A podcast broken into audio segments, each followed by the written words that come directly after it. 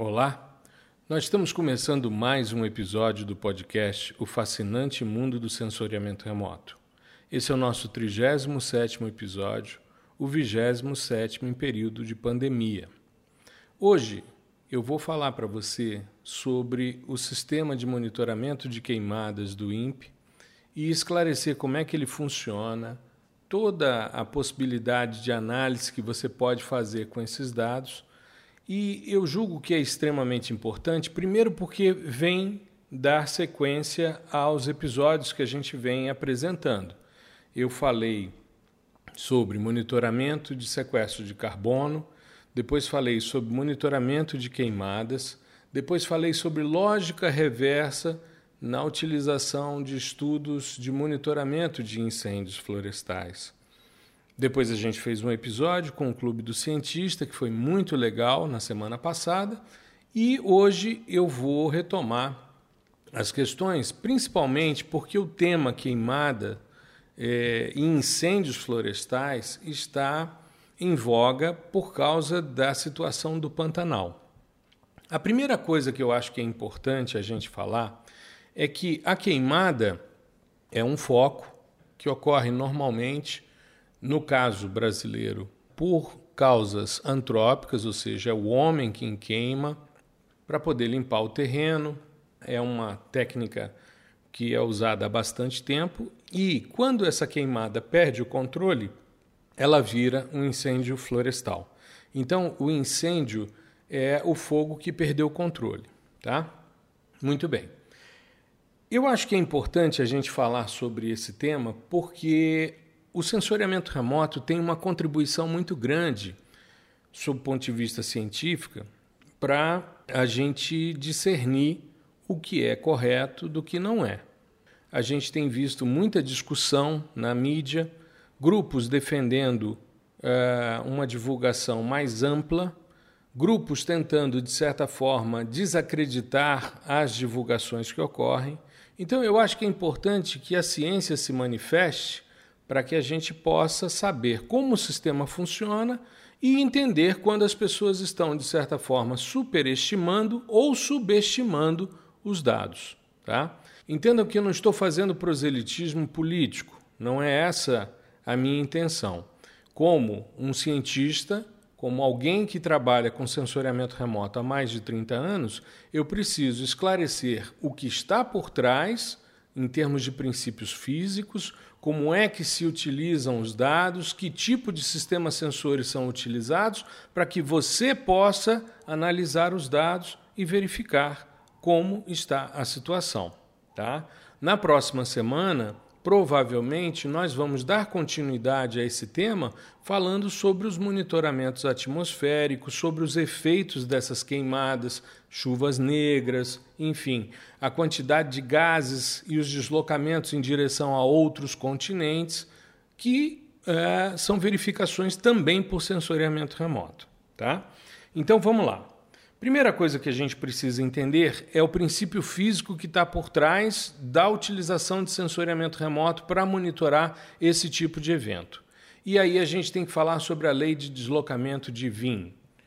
Wilhelm Wien era um físico alemão e ele fez uma análise bastante interessante sobre a relação entre a temperatura real de um corpo negro ou um corpo 100% absorvedor em graus Kelvin e o pico da excitância espectral, ou seja, qual é o comprimento de onda dominante que a gente vai verificar quando um determinado alvo está a uma determinada temperatura.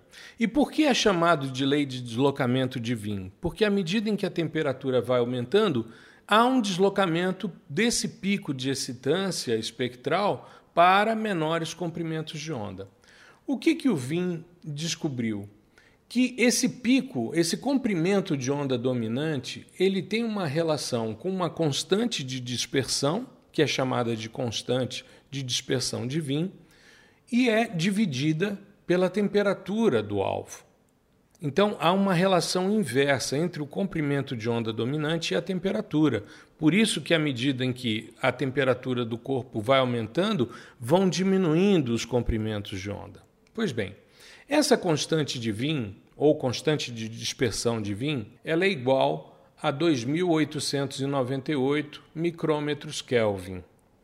Então, o que, que acontece?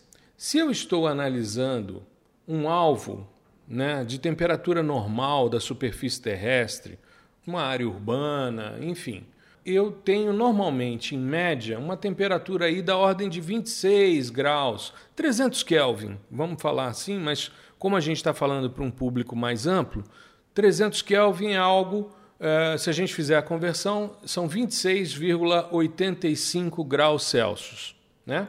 Uma temperatura relativamente agradável, né? 26 graus é uma temperatura agradável, temperatura de superfície, né? Se a gente jogar esses 300 Kelvin, então a gente vai dividir a constante por 300 Kelvin, o comprimento de onda é da ordem de 9,67 micrômetros, ou seja, infravermelho termal.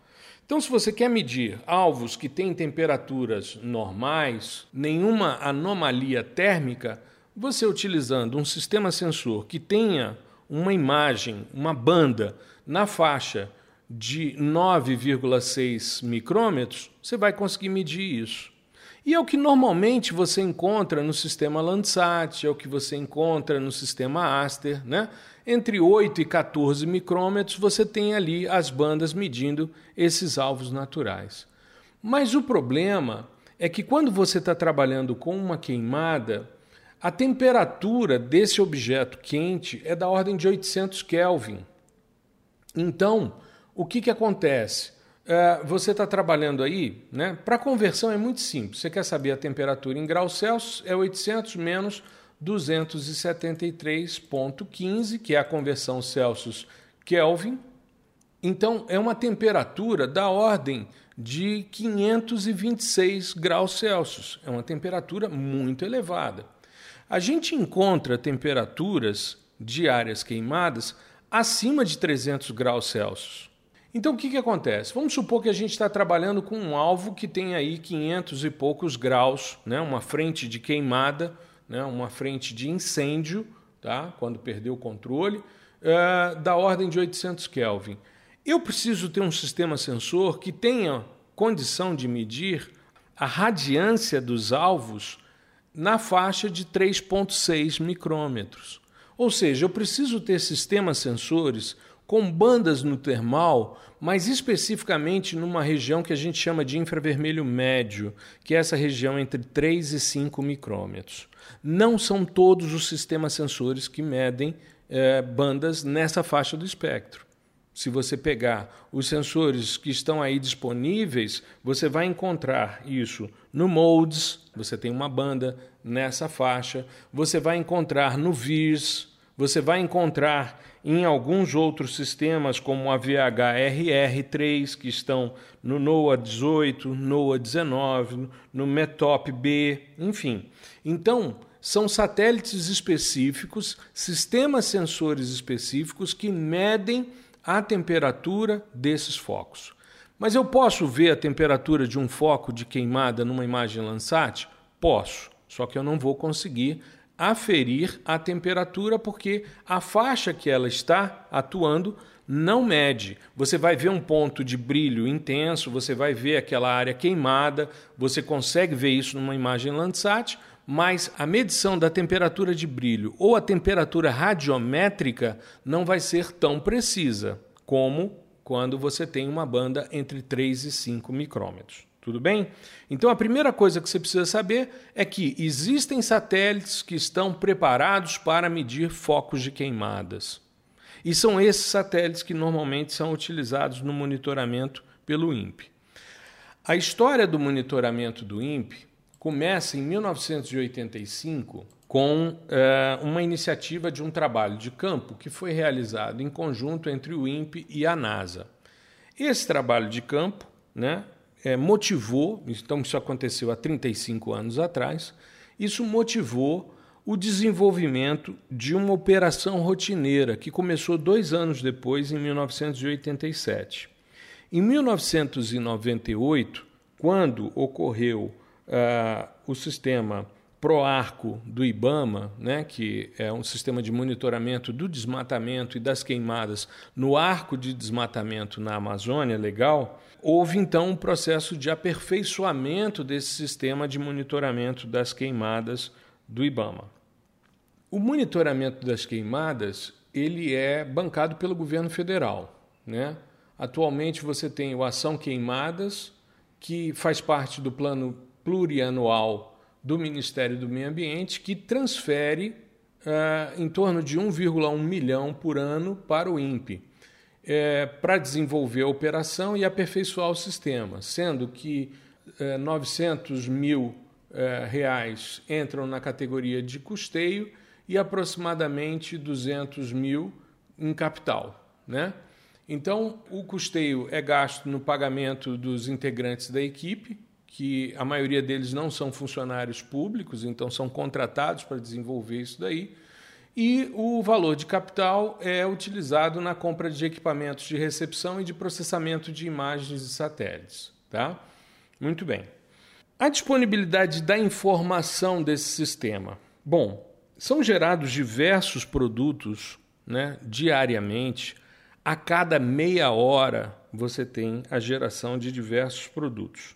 São gerados produtos do tipo risco meteorológico de fogo, a coordenada geográfica dos focos, o mapeamento de áreas queimadas e, para o grande público né, que acessa o portal do INPE, a cada três horas de processamento você tem a disponibilidade da informação. Então, processou, três horas depois está no site.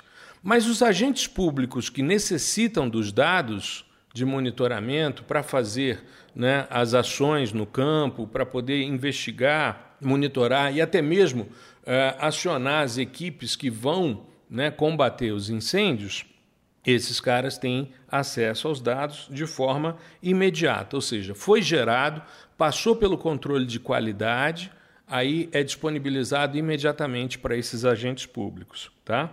Então, de meia em meia hora você tem uh, a geração da informação e o controle de qualidade. Logo em seguida, são disponibilizados. Muito bem. Quais são os satélites que são utilizados nesse sistema de monitoramento de queimadas? Existem é, alguns sistemas sensores que são quase polares. A gente normalmente, para quem está começando no sensoriamento remoto, a gente pode classificar os sistemas sensores como sistemas quase polares, então eles têm uma inclinação em relação ao equador, ao invés de passarem a 90 graus, que passariam exatamente no polo, para recobrir todo o planeta, há uma inclinação de um pouco mais de 90 graus, 98 graus, e aí esses satélites são quase polares. Esses satélites adquirem até dois conjuntos de imagem por dia. A gente tem aqui o AVHRR 3, que está nos satélites NOAA 18, NOAA 19 e METOP B. A gente tem o sensor MODES que está no satélite Terra e no satélite Aqua. Então você tem uma informação de manhã, uma tarde, uma noite e outra de madrugada, né? porque eles estão. É, é, existe um deslocamento é, temporal entre os dois sensores modes nessas duas plataformas, então você gera é, para cada um deles duas imagens por dia, mas você acaba gerando quatro cenas modes, sendo uma de manhã, uma tarde, uma noite e uma de madrugada. E a gente tem dois sistemas VIRS, que é o sistema mais recente, né, 2011 para cá, que está no NPP Suomi e está no NOAA 20. É um conjunto, são dois sistemas sensores que são um processo conjugado entre NASA e NOAA.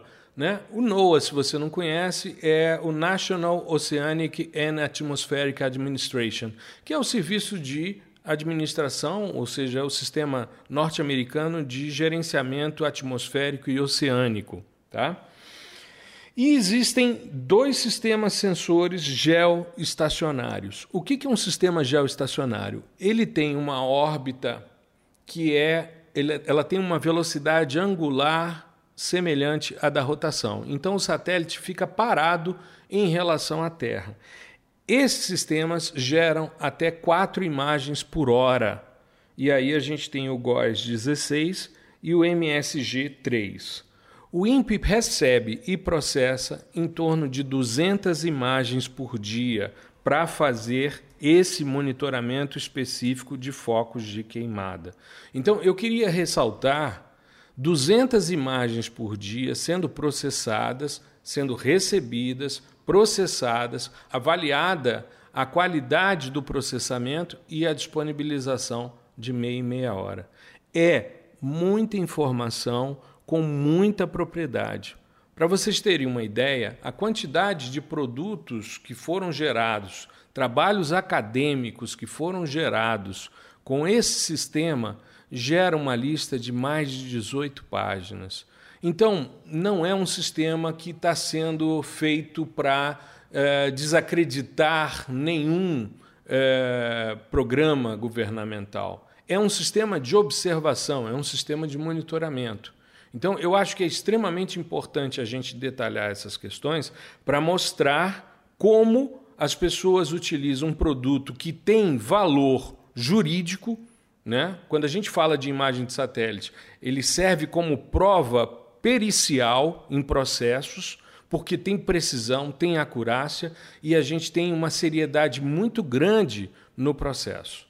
Tá? Então, não devemos entrar dentro de uma discussão. Ah, estão utilizando esses dados para descredenciar as ações do governo, ou esses embates políticos que a gente vê acontecendo o tempo todo entre, desde o ano passado, né, com relação ao desmatamento que levou à queda do presidente do INPE, uh, e agora né, uma tentativa também de descredenciar o sistema de monitoramento, que é um sistema muito sério. Então, meu papel como acadêmico aqui é discutir com você e mostrar para você como é feito esse sistema. Tudo bem?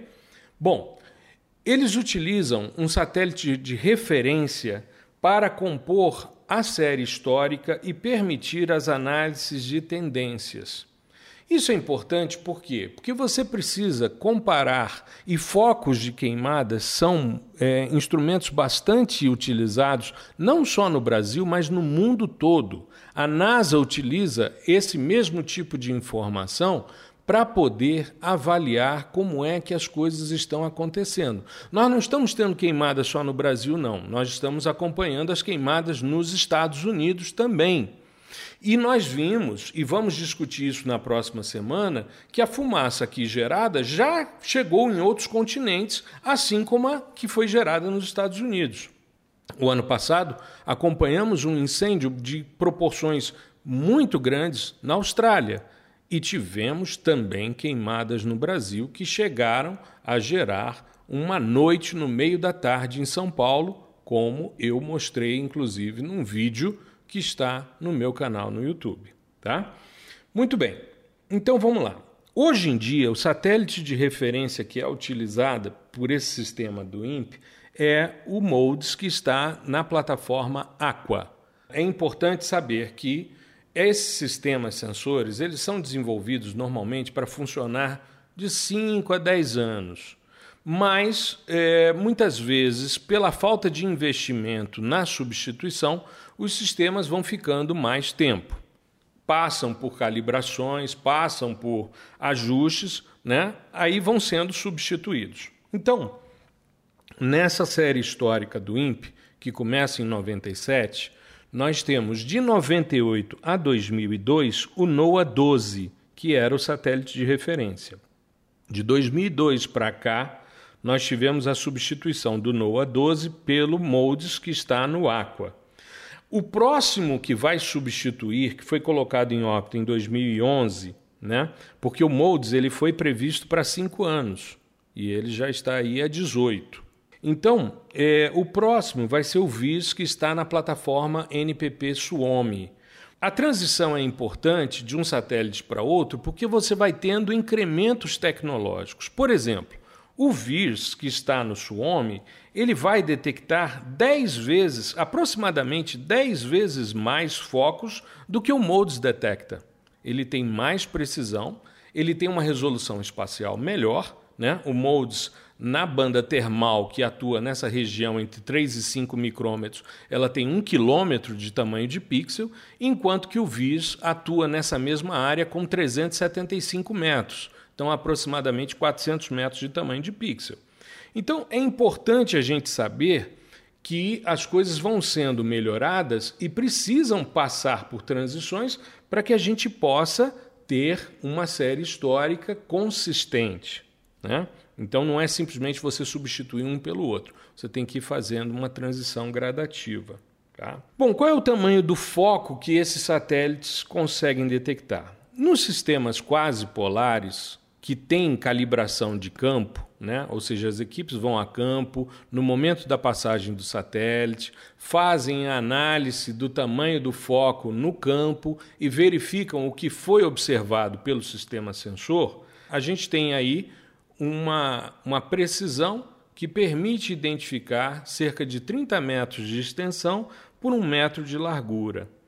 Veja, é, você deve estar se perguntando, pô, mas se o satélite tem 375 metros, no caso do VIRS, né? Como é que ele detecta um alvo que tem 30 metros de extensão por um metro de largura? É a questão do pixel ser tomado pela temperatura anômala. Então, quando ocorre esse foco, ele acaba sendo registrado porque ele toma o pixel. Eu já comentei isso, os meus alunos sabem né, que normalmente quando eu falo sobre resoluções, eu uso um exemplo que é bem emblemático. Você consegue ver uma estrada de chão de 5 metros de largura num pixel de 30 metros. Por quê? Porque se você estiver analisando, por exemplo, a região do vermelho, em que a vegetação fica escura e a, o solo exposto da estrada de chão é mais claro, ele toma o pixel. Às vezes essa estrada aparece em 4 pixels. Então você teria aí 120 metros né, de extensão sendo tomadas por uma estrada que tem 5 metros de largura. Porque ela reflete tanto que ela contamina, digamos assim, a informação de radiância daquele pixel. Então, no caso de uma anomalia de temperatura, né, que está sendo medida, focos que têm temperaturas elevadas, conseguem tomar esse ponto. Então, é, esses sistemas quase polares que têm validação de campo, você consegue aproximadamente um foco que tenha 30 metros de extensão por um metro de largura, você consegue registrar isso. E os geoestacionários, que estão a 35 mil quilômetros orbitando o planeta e observando uma faixa, aí você consegue detectar um foco que tenha o dobro dessa dimensão, ou seja, 60 metros de extensão por 2 metros de largura, você já consegue identificar isso daí. Se você estiver usando o VIRS, que tem um pixel de 375 metros, aí ele consegue detectar alguns metros quadrados à noite se a temperatura do foco for superior a 300 graus Celsius. Então, ela tem uma capacidade, como a gente disse anteriormente, de detecção de 10 vezes mais focos do que o MODES. Tá? Existe um sistema que o INPE está adotando, mas que é um sistema à parte, que utiliza o Landsat OLI, com pixels de 30 metros, mas ele é exclusivo para o cerrado, né? que é o segundo bioma mais afetado com queimadas no Brasil. Tá certo? Bom, aí deve estar surgindo na sua cabeça uma dúvida. Cada foco de queimada que aparece no mapa do INPE é uma queimada? E aí eu te digo, essa relação em imagens de sensoriamento remoto, em imagens de satélite, não é uma relação direta. Por quê? Um foco que aparece lá marcado, ele indica que existe fogo num pixel que vai variar de 375 metros de resolução espacial até pixels de 5 por 4 quilômetros, que são os geoestacionários. Mas nesse pixel você pode ter um ou mais queimadas a questão é, como ele vai saturar o pixel, ele é detectado. Mas daí você informar qual é o tamanho da área queimada nesse tipo de pixel é mais difícil. Então o sistema não funciona para a medição da área especificamente, mas para indicar que ali tem focos de queimada, tá certo? Anomalias termais. E qual é a precisão que a gente tem? Qual é a acurácia? Veja só, nos pixels que variam de 1 a 6 km, ou seja, do moldes para os geoestacionários, você tem uma precisão de aproximadamente 400 metros, ou seja, o seu erro de detecção né, da localidade, da coordenada do ponto da queimada é em torno de 400 metros. Mas os estudos mostram que 80% dos focos que são monitorados estão num raio de um quilômetro. Ou seja, pode ser que não esteja exatamente naquele ponto, mas ele está dentro de um buffer, dentro de um raio de um quilômetro. Tá? Já com o VIRS, a precisão é muito grande, ou seja, é de 400 metros, é um pixel. Então, o erro está no máximo em um pixel. E aí você tem um nível de precisão muito grande. Muito bem. Mas existem outras limitações que a gente precisa discutir. Ou seja, por que, que você percebeu no campo uma queimada e ele não apareceu na imagem? Aí você tem aqui alguns tipos de queimadas que não são detectadas. Ou seja, uma frente de fogo que tem menos de 30 metros não consegue ser visto. A gente percebeu, e a gente já falou sobre isso, que uh, a gente tem ali um tamanho de foco que precisa ter, nos sistemas quase polares, aproximadamente 30 metros de extensão. Então, se for inferior a isso, não vai se ver. Se o fogo estiver acontecendo na parte inferior da floresta e é uma floresta grande, densa e não atingiu a copa, o sistema não consegue ver. Tá? Se tiver um adensamento muito grande de copas, você pode mascarar a informação e não consegue ver. Como a gente está falando de sistemas óticos e ainda não existe, eu estou até é, colocando um estudante de doutorado para começar a investigar essas potencialidades com sistemas de radar de abertura sintética. Né? Mas, como a gente trabalha com sistemas óticos, se você tiver nuvem cobrindo a região, você vai ter uh, uma não detecção desses focos. Nuvens meteorológicas. Nuvens de fumaça não atrapalham. Tá? A nuvem de fumaça você consegue ver, ela é mais delgada, né? não é tão espessa como uma nuvem meteorológica de uma, uma tempestade, uma coisa assim, é, então elas não atrapalham. Se a queimada for de pequena duração, tá? ela pode é, não aparecer. Né? Se ela ocorre é, entre a aquisição de uma cena e outra, e ela se extingue nesse período, ela pode não aparecer. Ela vai aparecer depois como uma cicatriz nos estudos né, que são feitos de mapeamento de cicatrizes de queimada, né, o mapeamento de áreas que foram queimadas mas como foco de queimada ela não vai aparecer. Se você tiver uma condição em que o fogo ocorre numa encosta da montanha e o sensor observou a outra encosta, pode mascarar e você não visualizar. E se você tiver imprecisão na localização do foco da queimada, que é a questão da acurácia que eu te falei ainda há pouco, que varia de 375 metros até chegando a 6 quilômetros, no caso dos sistemas geoestacionários.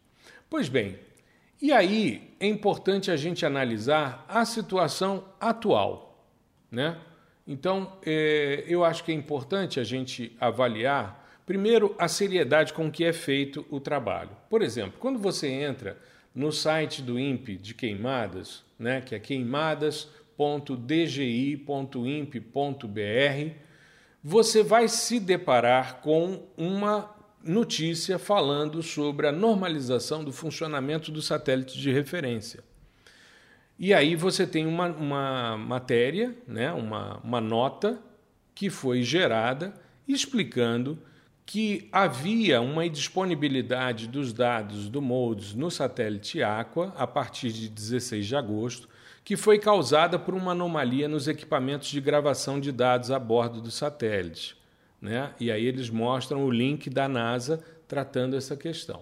Essa anomalia corrompia parte dos dados do gravador, mas não afetava a transmissão em tempo real. Então o INPE manteve a aquisição e o processamento dos dados nos centros de recepção, porque à medida em que o satélite entra dentro da área de imageamento da torre de Cuiabá, eh, os dados vão sendo descarregados em tempo real, não ficam gravados porque estava com problema. E aí eles salientam que no dia 2 de setembro, das 14 horas até as 19 horas do horário de Brasília, a NASA realizou com sucesso o procedimento de reinicialização dos equipamentos que estavam com problema a bordo do Aqua.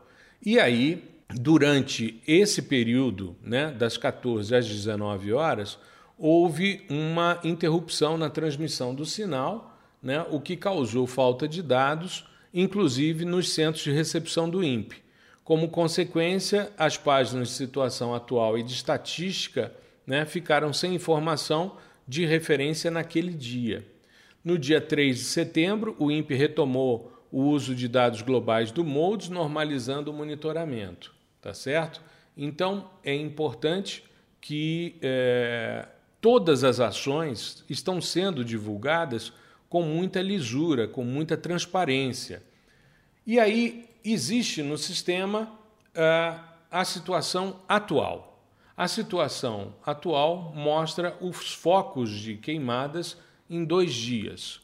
Os dados que nós estamos utilizando eh, na gravação aqui do podcast são os dados de 18 de setembro, entre 12 e 18 horas, em relação a Greenwich.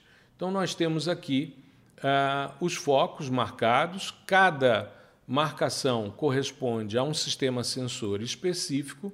Então, após os focos, nós temos os dados é, do satélite de referência, do Aqua, né? É, a medição é feita com Aqua à tarde e a gente tem as informações dos focos por país, por estado, por município, por bioma e as tabelas comparativas de toda a série histórica. Então vamos lá. Primeiro, as informações com relação aos dados de referência do período anual. E aí nós temos vários países da América do Sul e o Brasil aparece no ano de 2020 com 143.341 focos até as informações obtidas para o dia 18 de setembro.